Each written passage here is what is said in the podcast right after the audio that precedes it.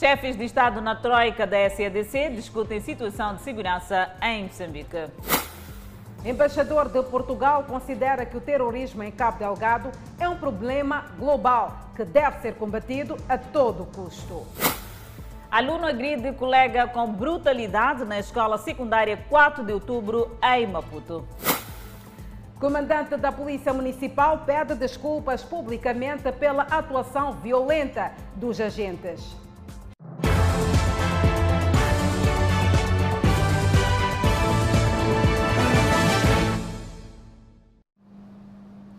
Olá, boa noite. Estamos em direto e é simultâneo com a Rádio Miramar e com as plataformas digitais. Exatamente, Adelaide, seguimos com as notas informativas. Eis que o Conselho Municipal da cidade de Maputo segue até o bairro da Costa do Sol para efetuar mais demolições, uma ação que é contestada pelos lesados.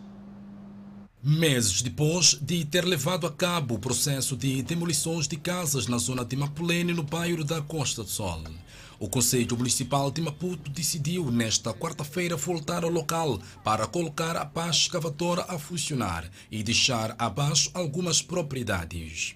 Há alguns meses, o Conselho Municipal de Maputo veio a esta zona de Mapulene, no bairro da Costa Sol, demolir algumas residências. Os munícipes pensavam que tudo já tinha sido terminado e, surpreendentemente, a entidade voltou nesta quarta-feira à mesma zona para arrancar mais algumas paredes e as reclamações dos proprietários voltam a estar na ordem do dia. Hélio Marremo é uma das pessoas que se considera lesada.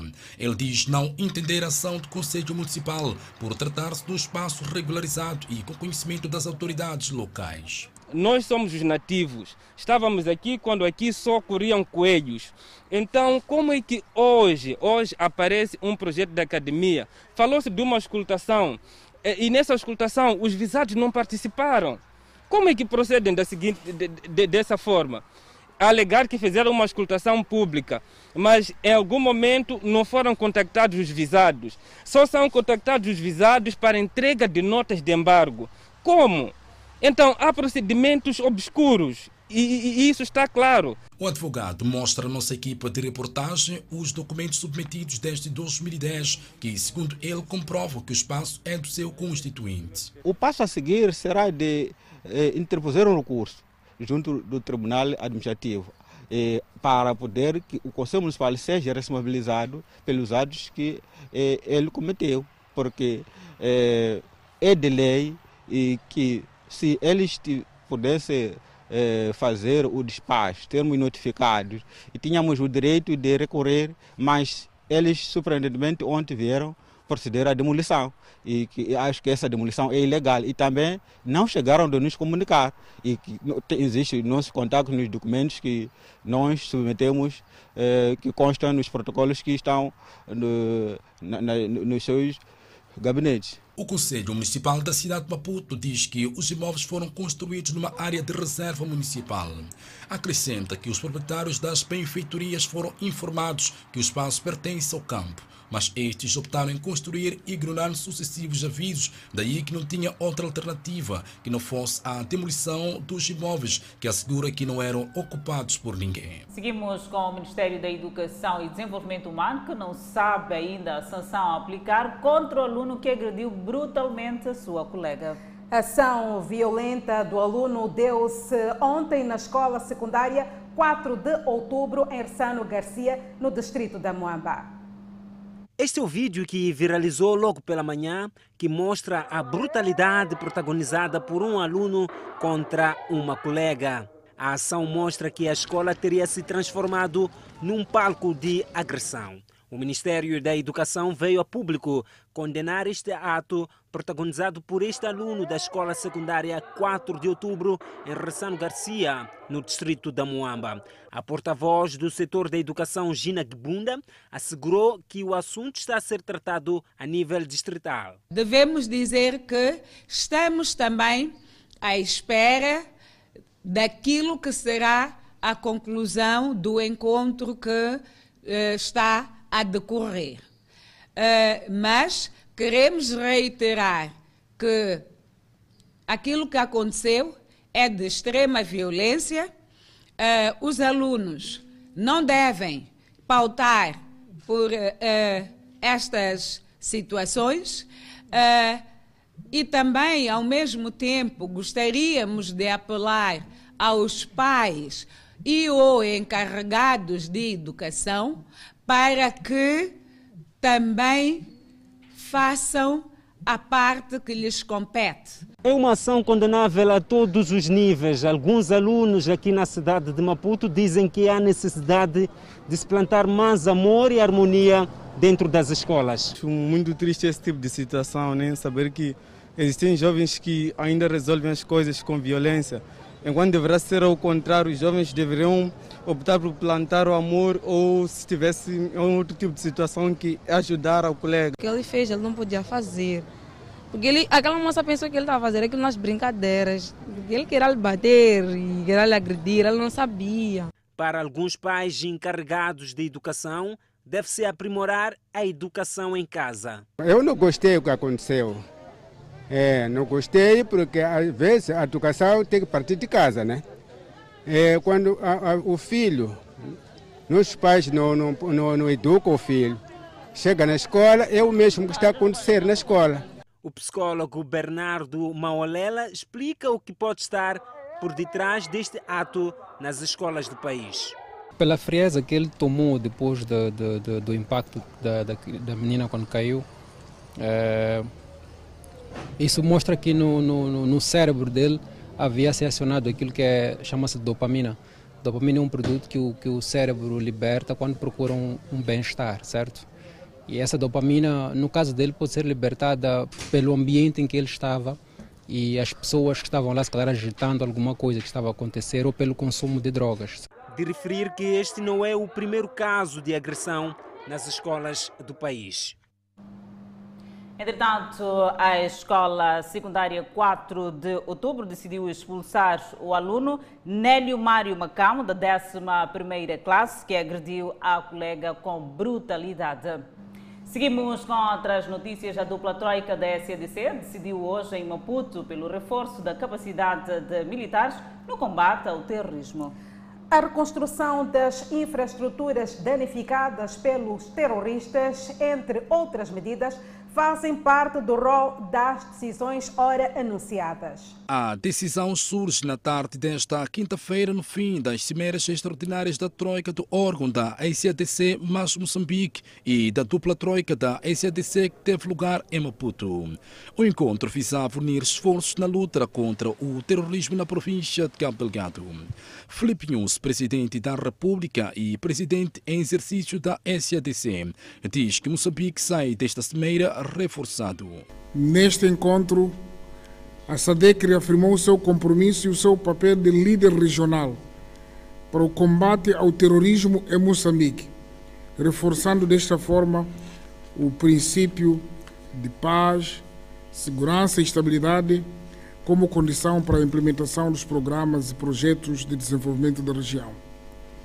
O nosso futuro depende da forma como respondemos hoje as possibilidades que se apresentam com coragem e numa abordagem frontal e franca. Já o presidente da SADC para a Política, Defesa e Segurança, Mokwetsi Massis, diz basta. O órgão não pode assistir essas atrocidades.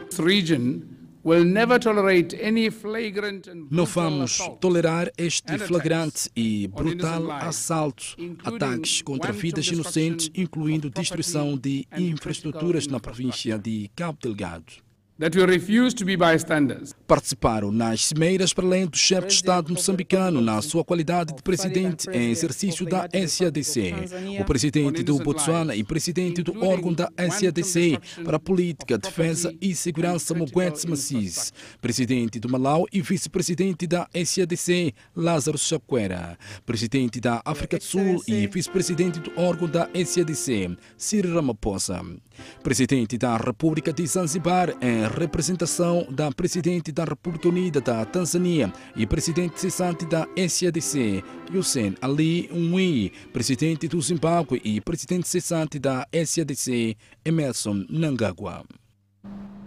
Por outro lado, o embaixador de Portugal em Moçambique diz que o terrorismo é um problema global que afeta todo o mundo e deve ser combatido a todo custo.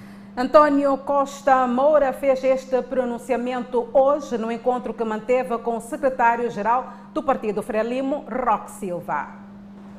A segurança e a estabilidade no continente africano, abrangindo o combate ao terrorismo em Cabo Delgado, são matérias que estiveram em cima da mesa no encontro entre o diplomata português e o secretário-geral da Frelimo. O embaixador de Portugal em Moçambique mostrou preocupação devido aos atos bárbaros no norte do país. António Costa Moura reafirmou a disponibilidade da União Europeia em apoiar o país. Nós temos ali um problema global e é evidente que com a serenidade que aconselha este tipo de situações, tive também a oportunidade de partilhar com o seu secretário-geral eh, as nossas percepções e tivemos uma, uma útil troca de informações sobre eh, como é que Portugal, a União Europeia e a restante comunidade internacional está a trabalhar com Moçambique na estrita medida e nas condições em que as autoridades legítimas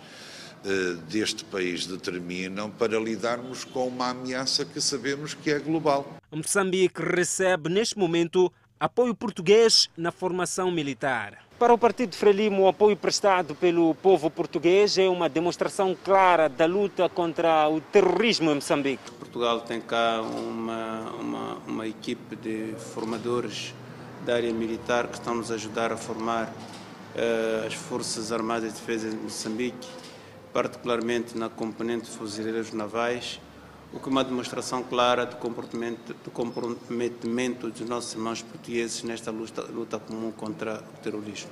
Mesmo sem avançar o nível de preparação dos militares, o secretário-geral da Frelimo explicou que os resultados são visíveis no terreno.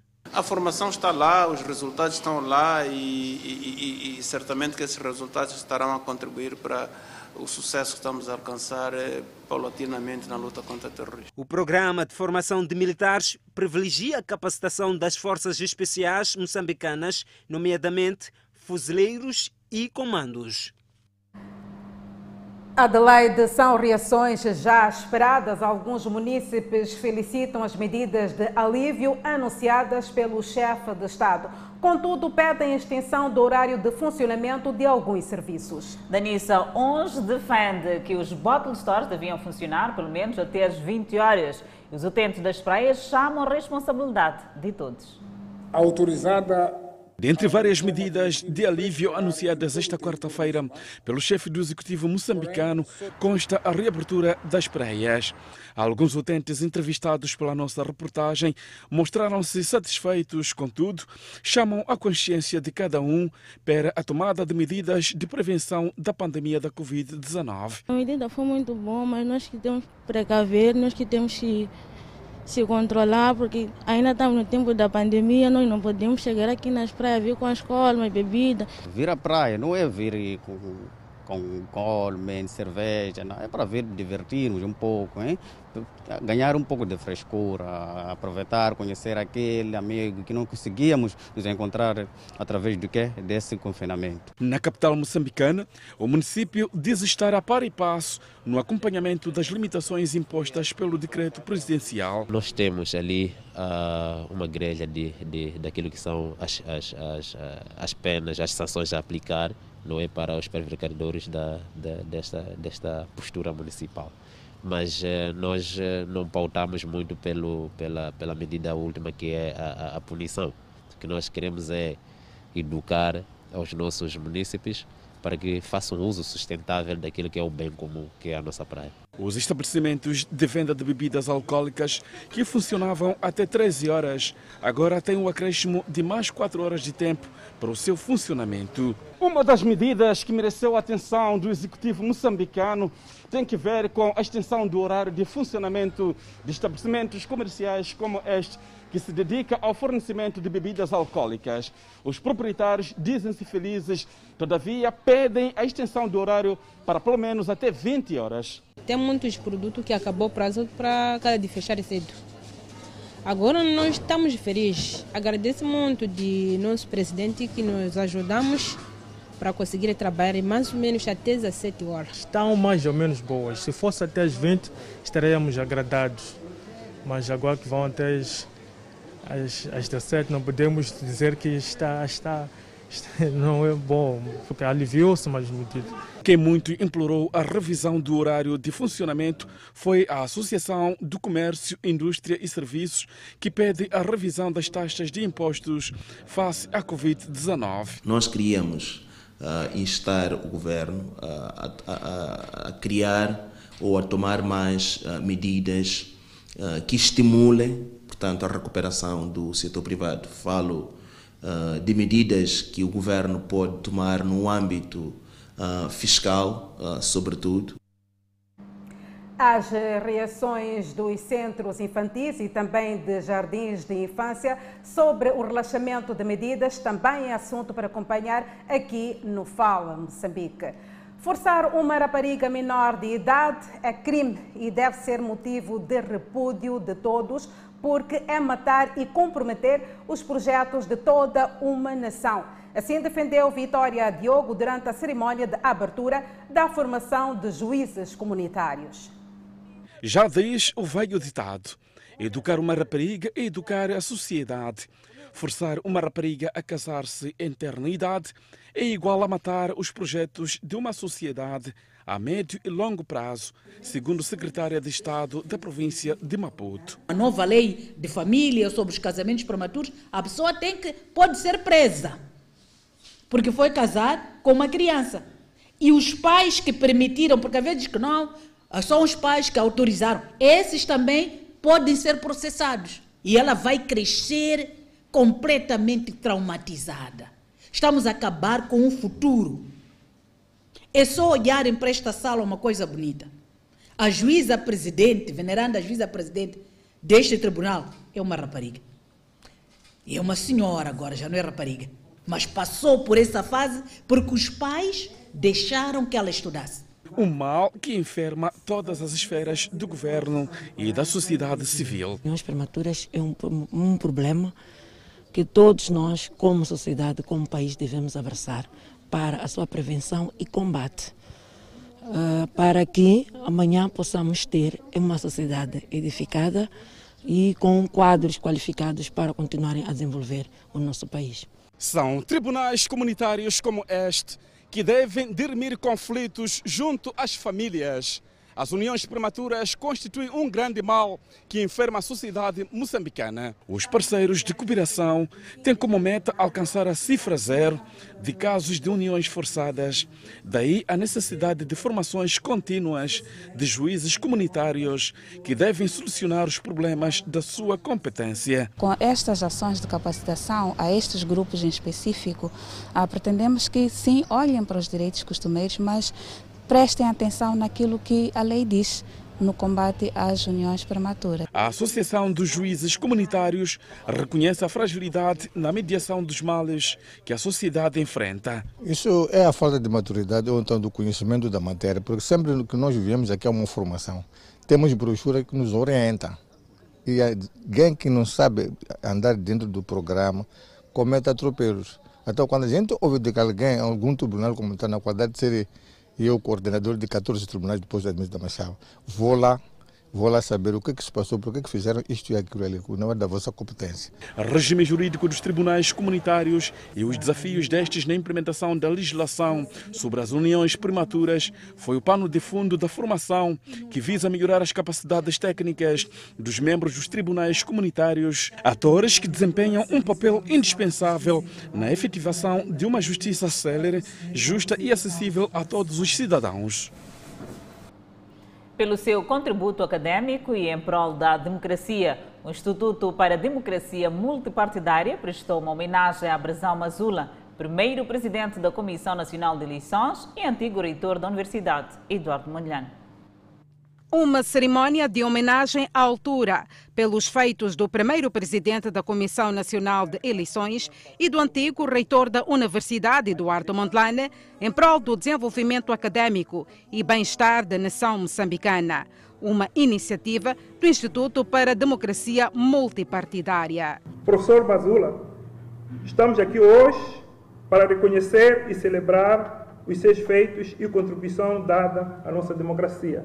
Portanto, em nome do MD, agradecemos muito pela contribuição que deu e vem dando para nós como MD isto é bastante é, significativo e tem estruturado, e de forma estruturada, tem de facto influenciado muito os nossos programas. Uma palavra de apreço o Ministério da Justiça endereçou a Brasão Mazula pela sua entrega à causa da paz e consolidação do Estado de Direito Democrático. A melhor homenagem que poderemos prestar ao professor catedrático Brasão Mazula é darmos o nosso contributo para o crescimento da nossa democracia.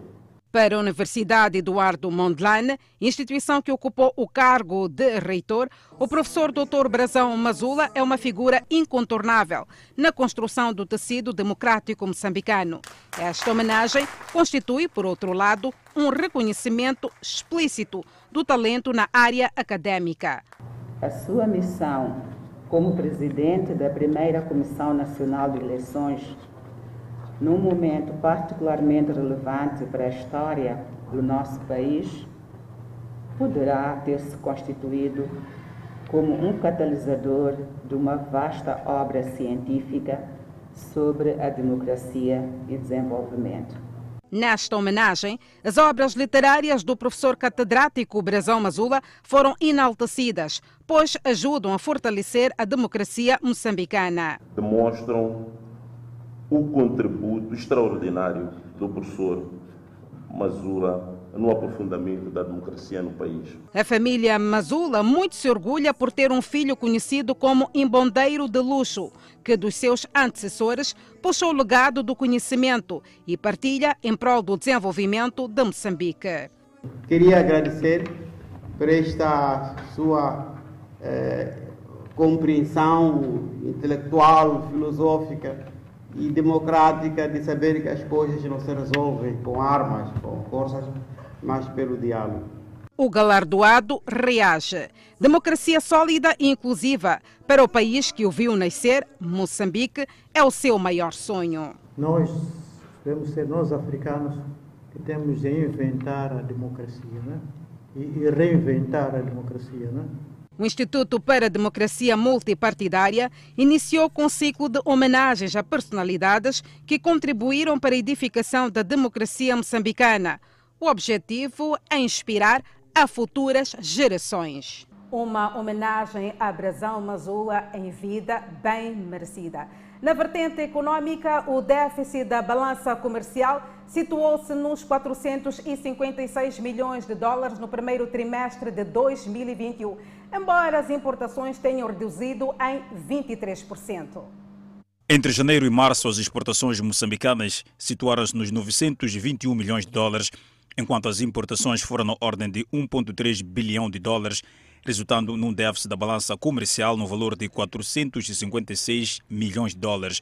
Apesar do déficit, o volume das exportações aumentou 3% quando comparado com o igual período de 2020. Já as importações reduziram 23% as barras de alumínio com peso de 269 milhões de dólares, o carvão mineral com 154 milhões de dólares, energia elétrica com 129 milhões de dólares e áreas pesadas com 100 milhões de dólares ditaram este aumento de exportações no primeiro trimestre de 2021. Nas importações destacam-se as maquinarias com 246 milhões de dólares, fatura de combustível com 130 milhões de dólares, alumínio bruto com 84 milhões de dólares, trigo com 63 milhões de dólares e automóveis com 8 milhões de dólares. O Banco de Moçambique indica ainda que a posição externa do país, medida pelas reservas internacionais brutas, mantém-se em níveis confortáveis. Na primeira semana de maio, o saldo foi de 4 bilhões de dólares, suficiente para cobrir mais de seis meses de importações de bens e serviços, excluindo as importações dos grandes projetos. No que toca à inflação anual, que abrandou de 5,76% em março para 5,19% em abril, o Banco Central refere que os agentes econômicos têm uma perspectiva contrária. Os homens de negócios projetam uma inflação em torno de 5,56%. E para o próximo bloco, os jovens beneficiam do programa Meu Kit, Meu Emprego. Para acompanhar eh, no próximo bloco, ainda retomou hoje no Tribunal Judicial da província de Cabo Delgado o julgamento do antigo edil de Pemba, Tagir Carimo. São notas informativas para conferir logo a seguir no intervalo. Até já. De volta com Fala Moçambique, o secretário de Estado da Juventude e Emprego entregou kits de autoemprego aos jovens do distrito de Manica e Sussundenga, na província de Manica. A iniciativa enquadra-se de um programa Meu Kit, Meu Emprego. É uma nova etapa que se abre para os jovens. O programa Meu Kit, Meu Emprego chegou à província de Manica. Os jovens do distrito de Sussundenga e Manica receberam kits para autoemprego. São kits de agroprocessamento de vegetais, culinária, agricultura, corte e costura, moangeira, carpintaria, eletricidade, entre outros. O secretário de Estado para a Juventude e Emprego desafiou os beneficiários para incentivarem outros jovens a apostarem no empreendedorismo o governo tem programas para a juventude, tem programas para jovens que se destacam no empreendedorismo, na sua comunidade, tem programa para jovens que têm ideias e querem empreender, mas o que lhes falta é um material para começar o seu negócio. Então o governo aparece com esta medida ativa, que é o meu kit, meu emprego, para dar ao jovem que tem habilidades, que tem o saber fazer, dar-lhe uma componente para ele arrancar o seu negócio.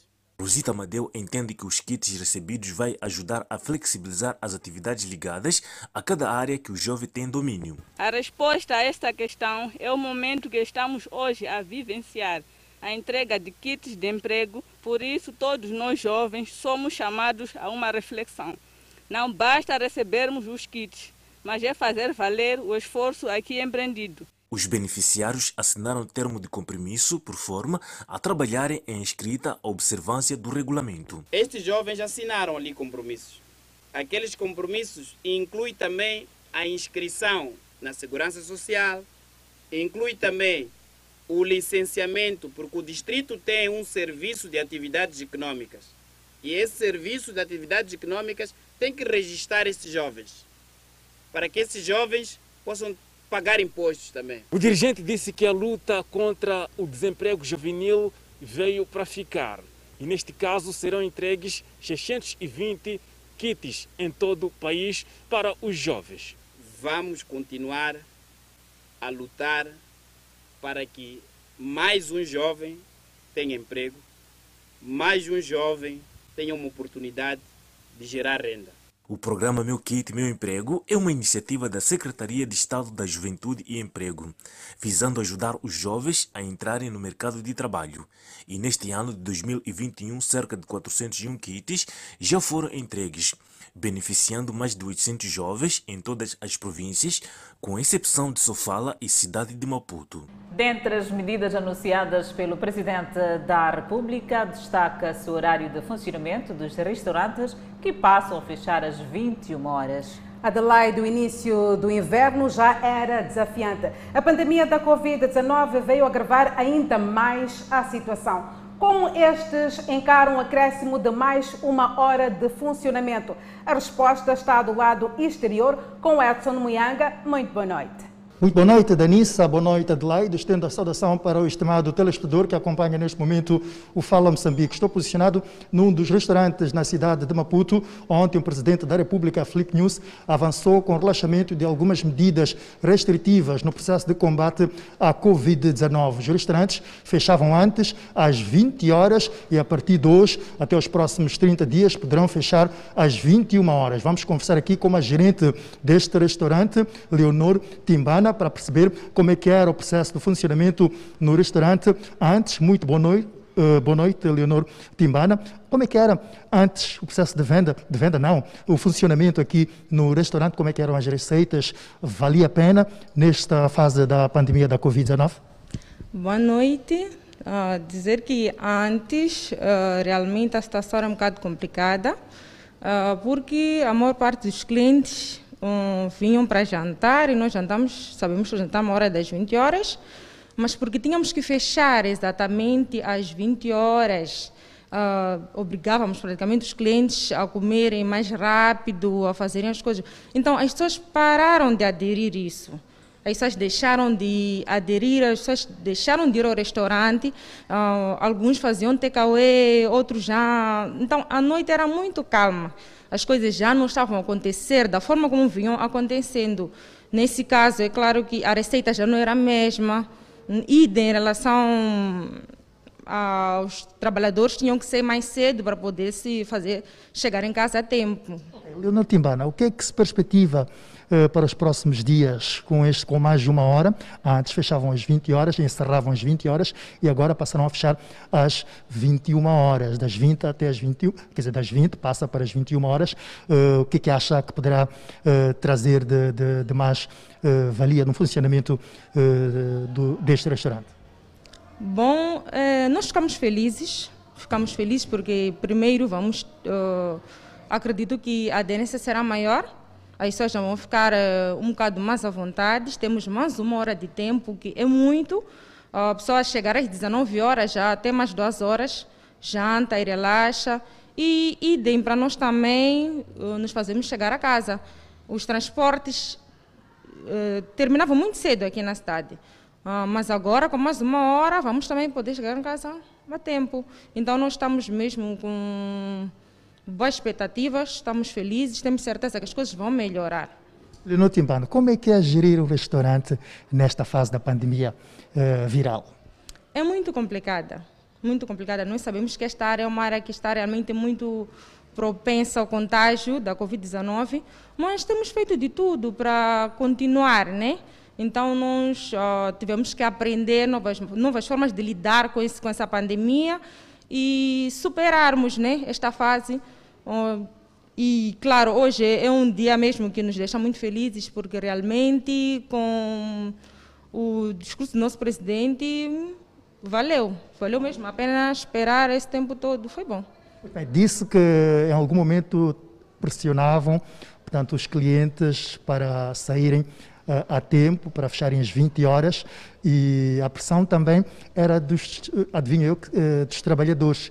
Queriam sair mais cedo a olhar para a questão do, do recolher obrigatório, período de recolher obrigatório. Antes eram 22 horas, agora passa para as 23 horas até as 4 da manhã. Uh, o que, que uh, qual é o, o, posicionamento deles? Qual é o sentimento dos trabalhadores com este com o aumento uh, de mais de uma hora? Passam dizer, agora das 22, tem mais de uma hora, será às 23. O que é que dizem? Eles também estão muito felizes, todos nós estamos felizes, porque realmente, como havia dito, os carros também terminavam muito cedo. E não é fácil no restaurante, a pessoa está a comer, uh, já temos que dizer, são 20 horas, tem que sair, a pessoa precisa de tempo. E o trabalhador também precisa de tempo para se arrumar, para arrumar a casa. E exatamente, todos nós estamos aflitos, eram correrias daqui para aqui, porque nós vivemos realmente distantes. Então, agora, com mais uma hora, é uma mais-valia para nós. Realmente estamos felizes com essa situação. Muito obrigado, Leonor Timbana, e boa sorte no negócio, nesta, nesta atividade de, de uh, restauração que desenvolve. Muito obrigado. Portanto, uh, Adelaide, Danissa, foram aqui algumas considerações uh, de uma gerente de um restaurante na cidade de Maputo, Leonor Timbane, deixou ficar aqui alguns pontos, desafios também nesta fase da pandemia, o difícil, a difícil missão de gerir um restaurante. Satisfeitos, obviamente, com mais de uma hora. Antes fechavam às 20 e agora passam a fechar às 21 horas.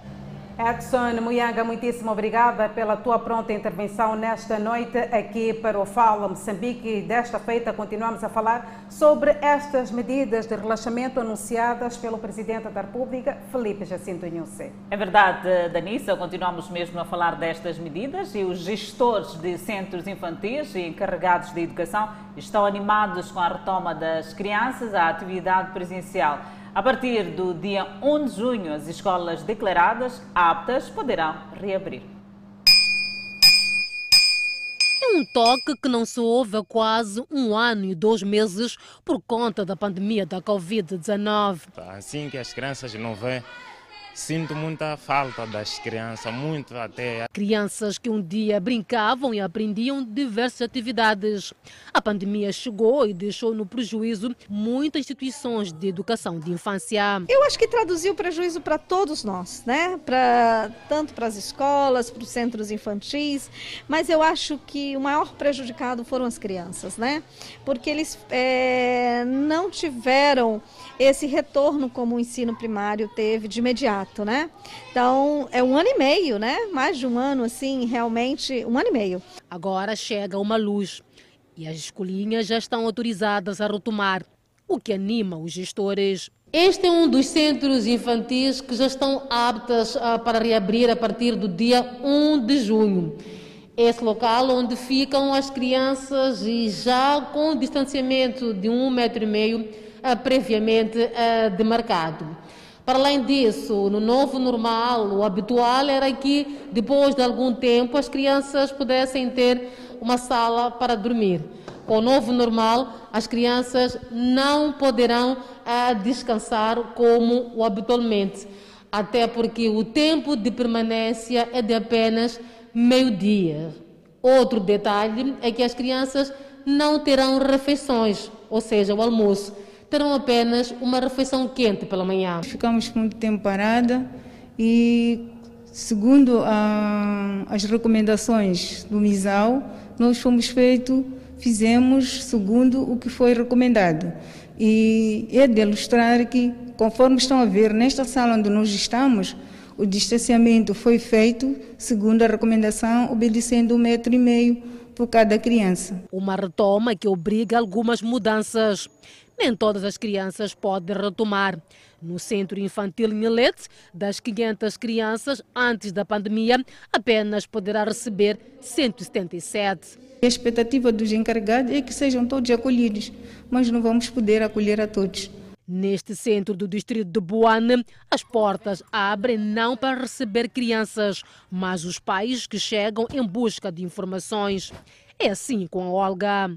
Como viu ontem o governo dizer alguma coisa, já vem saber quando que vão iniciar as inscrições, quando que as crianças vão iniciar a escolinha, porque mesmo quero que minha criança comece a estudar novamente. O Ministério do Gênero, Criança e Ação Social adverte só irão retomar escolas que foram declaradas aptas para retoma, obedecendo o protocolo sanitário. Ao nível nacional, nós, em termos de centros infantis, uh, temos 695 centros infantis entre os meses de março e abril foram visitados 165 centros e desses 165 centros, apenas 128 foram aptas. E deixam um apelo. E se durante as nossas vistorias encontramos uma instituição que não estiver a observar na totalidade todas as exigências, obviamente que essa instituição será encerrada até estar melhor preparada para reabrir. No país existem 695 instituições de educação infantil, entre públicas e privadas. Por outro lado, uma inquietação. Vendedores informais da cidade de Maputo reclamam de abusiva violência na atuação da Polícia Municipal, que tem impedido a venda de diferentes produtos nos passeios, bermas de ruas e avenidas. Mais um dia de vendas com as atenções viradas para a Polícia Municipal, que tem intensificado as ações para a proibição da venda informal. Os vendedores reclamam do que classificam de excesso de violência das autoridades municipais. Nós somos muito jovens, que o nosso sustento é da, da, das ruas, confiamos aqui nas ruas. Temos famílias que sempre quando saímos de casa nas manhãs, sabem que no, meu marido, meu pai foi trabalhar, foi trazer sustento em casa. Mas o que acontece é que se os chefes lá de, de, de, do Conselho Municipal autorizassem um papel, um documento que diz que você está autorizado a vender nas ruas, pelo menos para mantermos o sustento de casa. Agora, só vêm, recolhem coisas, ficamos assim, quando recolhem não devolvem, pelo menos chamar dizer, você tem que pagar taxa X. Aquela maneira de atuar é muito estranho. Eles não estão a reagir deve, como deve ser. Nós todos estamos aqui na rua, crescemos aqui na rua e não há emprego. Onde é que nós vamos viver com as crianças, estudar, o quê? Ele tinha que acatar uma medida que, epa, vocês devem estar assim, estarem assim, prepararem assim. Não é logo chegar e estar a recolher a pessoa, a população, pôr no carro. Este cidadão foi levado à força pela polícia municipal. Recusava entrar na viatura e em algum momento sofreu agressão protagonizada por um dos agentes. O vídeo circulou nas redes sociais e a atuação da polícia municipal foi duramente criticada. A polícia municipal da cidade de Maputo reagiu ao caso de excesso de zelo dos agentes. O comandante da polícia municipal, Ernesto Zualo, participou do programa Balanço Geral onde pediu desculpas e sublinhou que a Polícia Municipal da cidade de Maputo distancia-se da conduta violenta dos agentes. É um comportamento isolado uhum. de alguns agentes que, eh, a partir de ontem mesmo, é, acionamos os mecanismos disciplinares, estão a ser é, processados disciplinarmente. Uhum e, para além disso, temos uma equipe de oficiais que vão investigar o que, que aconteceu na realidade no terreno. Hum. Uma vez que aqui só vemos Sim. a parte final a parte do final, vídeo, mas Sim. a parte inicial hum. não temos acesso. Hum. A polícia promete continuar empenhada na observância da postura urbana. Os passeios não são o lugar apropriado para exercer aquele tipo de atividade. Hum. E a missão da Polícia Municipal é fiscalizar com que isso não aconteça. Hum. Como fiscalizar? Sensibilizando, dialogando com os munícipes no sentido de abandonar aquele comportamento. O Serviço Nacional de Investigação Criminal resgatou do cativeiro a um cidadão chinês que havia sido sequestrado. De acordo com o apurado, um compatriota e o mandante do crime. A vítima, que ficou três dias amarrada no interior desta residência, conta que era constantemente agredida pelos raptores que o exigiam valores monetários para sua libertação. Pegou aqui. Quem ele pegou? Bandido. Bandido pegou a senhora? Sim. Depois, quando aqui chegou, o que, o que, que disseram esse bandido? É bater. Bateram a senhora? Sim. Quantos, quantos dias o senhor ficou aqui? Três. Ficou três dias. Hum. O que é que diziam esses bandidos? Dizem que era dinheiro. Diziam que querem dinheiro? Sim. Não dinheiro, perder vida. Uhum. Se não tiver dinheiro, ia perder a vida? Sim, sim, sim. Onde é que eles já encontraram o senhor? Na cidade. Na cidade? Hum. Depois trouxeram-lhe aqui? Sim, sim, sim. Bateram-lhe muito? Sim, sim, sim. É efetivamente nesta residência onde esteve, portanto, por três dias a vítima, depois de ter sido raptada na zona da Baixa da cidade. Vamos entrar no interior da casa para vermos em que condições a vítima esteve efetivamente durante os três dias no cativeiro, aqui na zona da Inhamisoa. Já no interior desta residência, era neste quarto de banho onde a vítima passava noites com os pés e as mãos atadas com uma corda. A mesma alimentava-se de bolachas e água. Ainda nesta residência, conseguimos constatar que nos quartos há camas hospitalares. A polícia deteve dois cidadãos, sendo um moçambicano e outro de nacionalidade chinesa. O cidadão chinês admite ter sido ele quem engendrou todo o plano de rapto com a intenção de pedir dinheiro à família da vítima. Uh, eu fazer, eu falar uh, ajuda dois pessoas ajuda eu.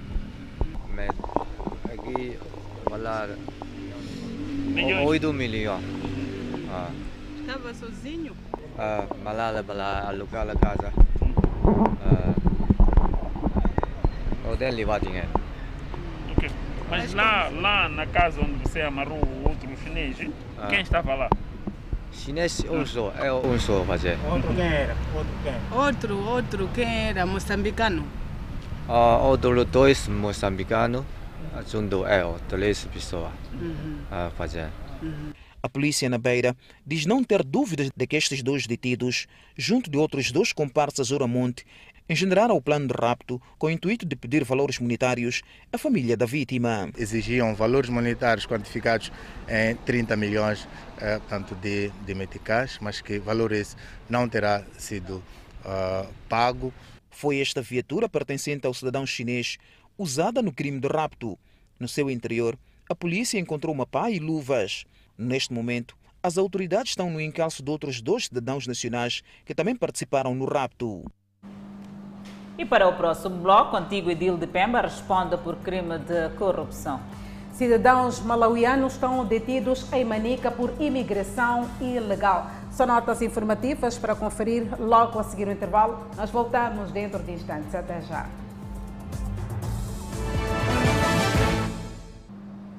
De volta ao Fala Moçambique, retomou hoje no Tribunal Judicial de Cabo Delgado o julgamento do antigo edil de Pemba, Tagir Carimo. O ex-governante é acusado por seis crimes, dos quais se destacam abuso de cargo ou função e enriquecimento ilícito. O ex-edil de Pemba é acusado pelo Ministério Público de prática de crime de abuso de cargo ou função, enriquecimento ilícito, peculado, desvio de aplicação, uso de documento falso e pagamento de remunerações indevidas. O julgamento iniciou a 21 de maio corrente e esta quinta-feira a quarta sessão do Tribunal Judicial da província de Cabo Delgado reservou para ouvir mais declarantes arrolados no processo número 15/2020. Durante cerca de três horas foram ouvidos 20 declarantes entre antigos membros da Assembleia Municipal, ex-vereadores e outros antigos funcionários do Conselho Municipal que, à data dos fatos, exerciam funções de chefia. O segundo dia do julgamento do caso que envolve o ex-edil da cidade de Pemba, Tagir Karimo, foi reservado para a produção de provas através de audição de declarantes. No total, foram cerca de 24 declarantes eh, ouvidos nesta sessão de quinta-feira. No final da sessão desta quinta-feira, o advogado de defesa do antigo Edil de Pemba mostrou-se satisfeito com a forma como o julgamento está a ser conduzido. Estou satisfeito porque o tribunal abriu espaço eh, de produção da prova na sua plenitude. Não há aqui eh, limitação de iniciativa de questionamento da, dos declarantes. Portanto, está todo mundo à vontade e, e, penso que é isto que se espera de um tribunal, porque aqui a prova tem que ser produzida na sua plenitude. A audição de declarantes deverá retomar esta sexta-feira. Entre os ilícitos arrolados na acusação do Ministério Público consta a contratação de viaturas no valor de 50 milhões de meticais desembolsados por um banco sem autorização da Assembleia Municipal. O uso fraudulento de 23 milhões de meticais relativamente às viaturas adquiridas no empréstimo de 120 milhões de meticais num outro banco. Consta ainda da acusação movida contra Tagir Assimo Karim a omissão da proveniência de alguns rendimentos e vantagens durante o período em que esteve à frente da edilidade de Pemba. E cinco cidadãos de nacionalidade malauiana foram detidos em Manica por tentativa de suborno aos agentes do Serviço Nacional de Investigação Criminal. Os cidadãos malauianos chegaram ao país no ano passado por via ilegal. Fixaram-se no distrito de Manica, onde prosseguiram com a vida normalmente, mas o que não se sabia é que os estrangeiros não possuíam nenhum documento. O Serviço Nacional de Investigação Criminal recebeu denúncias sobre este facto e foi ao encontro dos referidos cidadãos.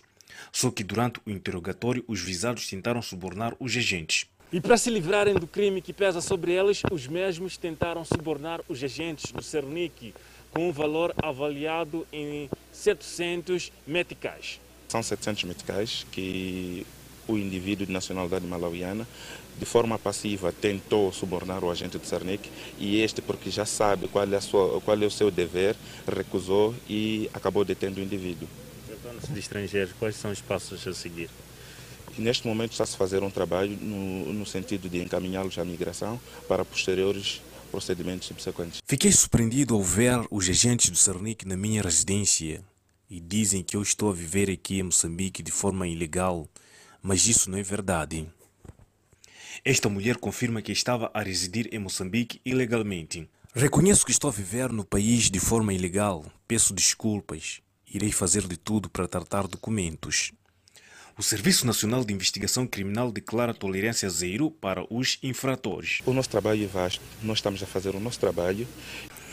O distrito de Manica é uma das regiões desta província com um número considerável de cidadãos estrangeiros e neste momento trabalhos estão em curso com vista a capturar outros estrangeiros que vivem ilegalmente no país. Moçambique registrou mais 34 recuperados, elevando para 69.227 cumulativo.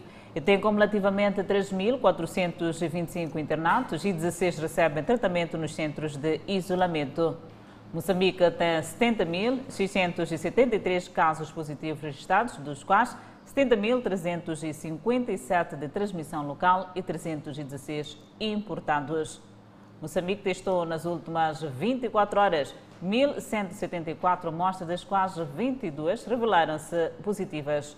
Todos os reportados são de nacionalidade moçambicana. O país não notificou a ocorrência do óbito em paciente infectado, mantendo o cumulativo em 834 óbitos devido à Covid-19. Neste momento, o país tem 620 casos ativos devido à Covid-19. E continuamos a olhar a informação. É verdade, Adelaide Isabel. No âmbito político, para eleger o sucessor de David Simango, o Movimento Democrático de Moçambique reúne-se este fim de semana para convocar o Congresso. É uma reunião do Conselho Nacional que, pela primeira vez, irá decorrer sem a figura de Davis Simango. Foram convocados para este encontro que irá decorrer neste fim de semana na cidade da Beira, perto de 150 membros que compõem diversos órgãos do Partido do Galo. Neste Conselho Nacional terá como tema de fundo a convocação do Congresso para a eleição do presidente do Movimento Democrático de Moçambique. Carmona fez saber que até a data nenhum membro do MDM manifestou publicamente a intenção de concorrer à presidência do partido. Um fato que, segundo suas palavras, poderá ocorrer após a marcação do Congresso. Há necessidade da construção do perfil daquilo que vai ser o candidato à, à, presidência do MDM. Portanto, temos que realçar que é necessário termos um presidente que jogue na inclusão, um presidente que olhe o partido como prioridade e olhe a vida dos moçambicanos como prioridade e trabalhe para a libertação do povo moçambicano. Nesta primeira reunião extraordinária do Conselho Nacional, o MDM vai também passar em revista a vida do partido três meses após o desaparecimento físico de Davis Simango. Sandy Carmona, porta-voz desta formação política, explicou o quão tem sido difícil para o partido e seus membros lidarem com a ausência do seu presidente e fundador. Devo confessar que está sendo difícil viver sem o presidente Davis e que em vida o presidente Davis Simango ensinou-nos a maneira de estar mesmo numa situação difícil e nós estamos nesse momento nos recordando dos seus ensinamentos. Estamos a tocar para frente o nosso partido e temos a certeza, com a inspiração dos conhecimentos do nosso presidente, conseguiremos realizar o sonho do povo moçambicano. Fundado em 7 de março de 2009, o MDM é a terceira força política nacional com assento na Assembleia da República. Sete edifícios vão contar com tribunais construídos de raiz na província da Zambésia. Esta é uma nota informativa para conferir logo a seguir o intervalo. Até já. No ano de 2020, cinco distritos da Zambésia foram contemplados em ações viradas a atividades de geração de renda através do empreendedorismo juvenil. O chefe do Departamento de Juventude e Emprego nos Serviços Provinciais de Justiça e Trabalho avança que das atividades foi possível gerar mais de 300 postos de emprego nos distritos abrangidos no âmbito da implementação do Fundo de Iniciativas Juvenis, apresentado através de um plano de negócio sustentável para as comunidades e não só. Foram total desembolsados eh, em um ano 2020 35, 33 milhões, neste caso para todo o país, e para a província foram selecionados cinco distritos, neste caso na província da Zambésia, tendo sido alocados um montante de 8 milhões 255 mil à, à província da Zambésia, que, e, e cada distrito, dentre esses 8.250 mil meticais, foi atribuído a cada distrito 1 milhão 650 mil meticais. Vários são os desafios que têm estado a ser impostos para a juventude, para a dinamização da economia do país, mas também para o bem-estar ao nível das comunidades.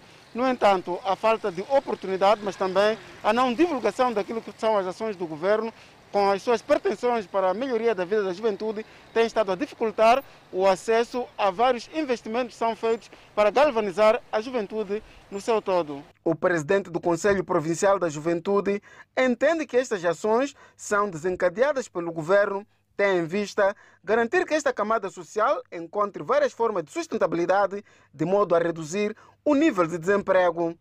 Os desafios que os jovens têm na província é de formação. Formação e depois o governo está a evitar esforços a dar aqueles que são os, os financiamentos para os jovens conseguirem um, um autoemprego e mostrarem quais são as suas criatividades para ganharem as suas rendas sem, sem encherem nas filas de, à procura de emprego. A secretária do Estado na Zambésia, Judite Mussácula, que orientou o Comitê Intersetorial de Apoio ao Desenvolvimento dos Adolescentes e Jovens na cidade de Quilimane, apelou para mais engajamento e dinamismo por parte das instituições envolvidas, de modo a viabilizarem o empoderamento da juventude com a divulgação de várias linhas de financiamento para esta camada social. Sabemos e temos o privilégio de ter esta informação e ir à procura dos jovens, em todos os locais onde os jovens estão nos mercados, eh, nas feiras, em, em, todos os locais nós encontramos. As ações sobre o engajamento juvenil estiveram a ser discutidas na primeira sessão do plenário provincial do então criado Comitê Intersetorial de Apoio ao Desenvolvimento dos Adolescentes e Jovens na província da Zambésia. Espreitamos a página internacional. Um funcionário abriu fogo num pátio ferroviário da Califórnia tendo morto oito pessoas antes de suicidar-se. Um trabalhador de transporte público matou pelo menos oito pessoas numa instalação ferroviária em São José, na Califórnia. Segundo a polícia, no mais recente caso de violência mortal resultante do uso de armas de fogo nos Estados Unidos, o Departamento da Polícia do Condado de Santa Clara confirma o registro de oito pessoas mortas, alertando que o número de mortos pode aumentar e que um suspeito foi declarado morto. O suposto atirador é um funcionário de 57 anos da empresa de transporte público atacada. Esquadrões antibomba foram enviadas depois que se reportou a existência de explosivos no local. Estavam ainda a tentar limpar cada recinto e cada canto do edifício para se evitar mais danos. Cerca de 300 reclusos foram imunizados contra a Covid-19 como parte das tentativas das autoridades de conter a propagação deste vírus no Marrocos.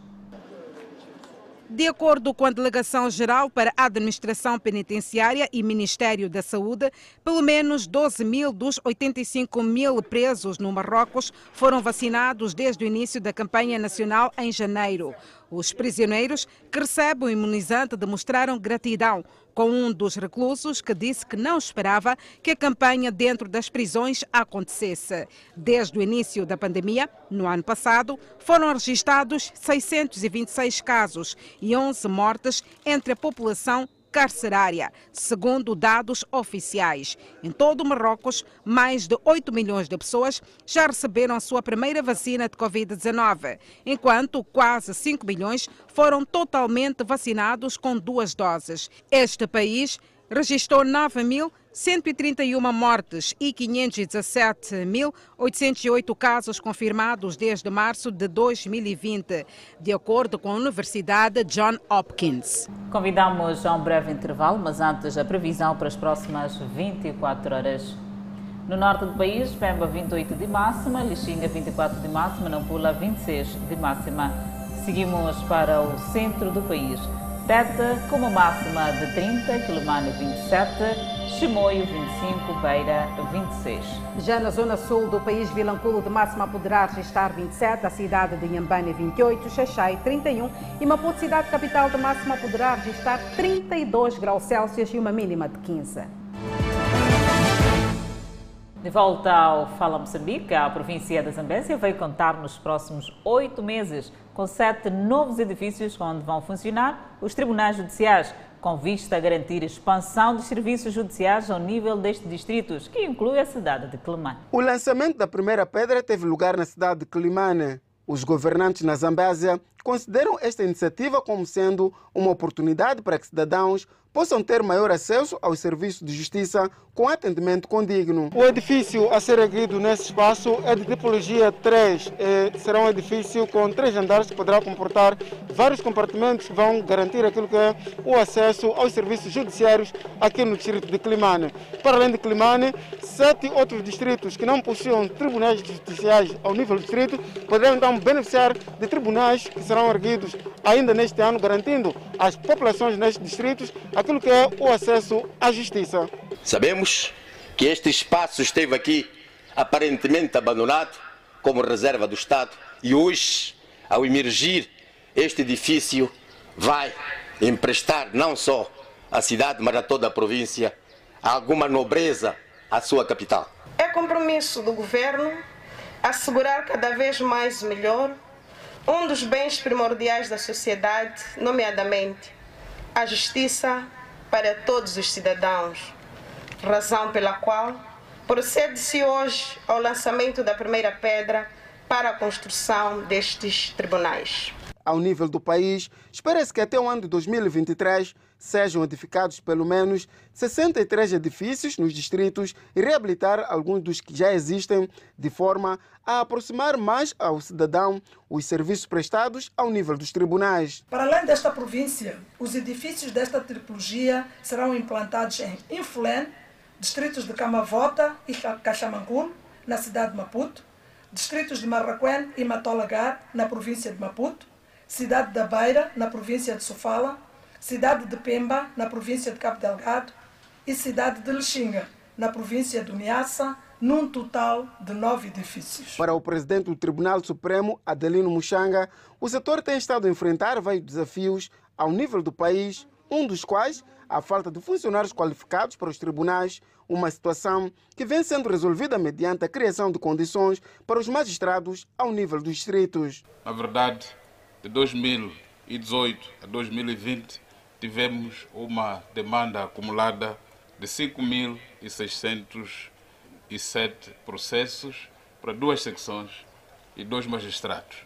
Uma demanda elevada para as necessidades do utente do tribunal. A nível da província da Zambésia, a maior parte dos distritos abrangidos pela iniciativa não possui edifícios próprios para o funcionamento dos tribunais, fato que estava a contribuir para a acumulação de processos que tramitavam para o ano seguinte. Com os edifícios a serem erguidos no âmbito da iniciativa presidencial, um distrito, um edifício condigno para o tribunal, espera-se melhorar o nível de provisão de serviços de justiça aos utentes. Assim, o ponto final do Fala Moçambique, no dia em que o Presidente da República, Felipe Jacinto Nunes, acolheu a cimeira da dupla troika da SDC, que decidiu hoje em Maputo pelo reforço da capacidade militar no combate ao terrorismo na província de Cabo Delgado. Assim que nos acompanhou durante este período, muitíssimo obrigada pelo carinho da sua audiência. Nós voltamos a estar juntos amanhã, à mesma hora, aqui no Fala Moçambique. Até lá, fique bem.